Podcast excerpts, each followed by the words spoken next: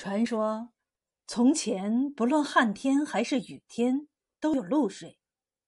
后来，为什么旱天没有露水了呢？这里面有个故事。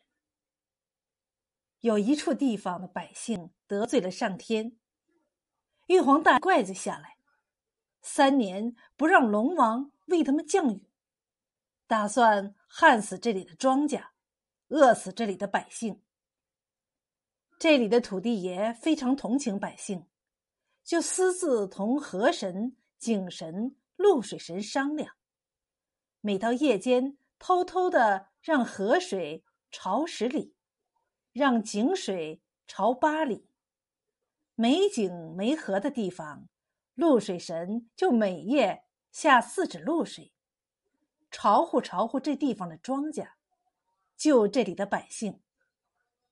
结果三年老天没下雨，这里还是丰收之年，百姓们过着丰衣足食的日子。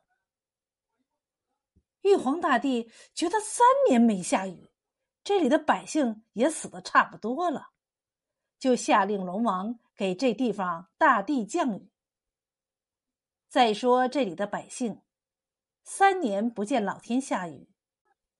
这时候，老天下了大雨，怎么能不高兴呢？于是就买了供果和鞭炮，烧香磕头的敬苍天、敬龙王。土地老爷一看老百姓敬奉老天和龙王，把自己放到了一边，心里怪气得慌。他又把河神、井神、露水神叫来商量。我说：“兄弟们呐！”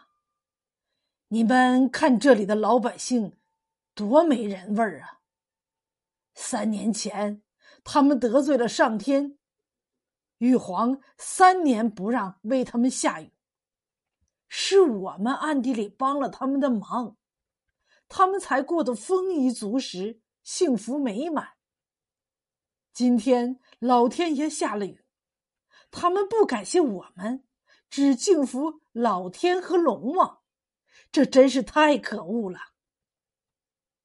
河神说：“以后咱不给他朝地就是了。”露水神说：“那怪便宜了他，我看咱就这样。他们不是光敬龙王和老天吗？那咱就来个老天下雨，咱就跟着朝他们的地下露水。老天不下雨。”咱们就不下露水，不朝地。老天干旱，咱就跟着干，这样有功有过都有一份。百姓敬服他们，咱们也从里头分享，这样不好吗？众人听了都称妙，他们就这样干了。从此以后，越是涝天，河水、井水。露水就越多，越是旱天呢，井水、河水、露水越是没有。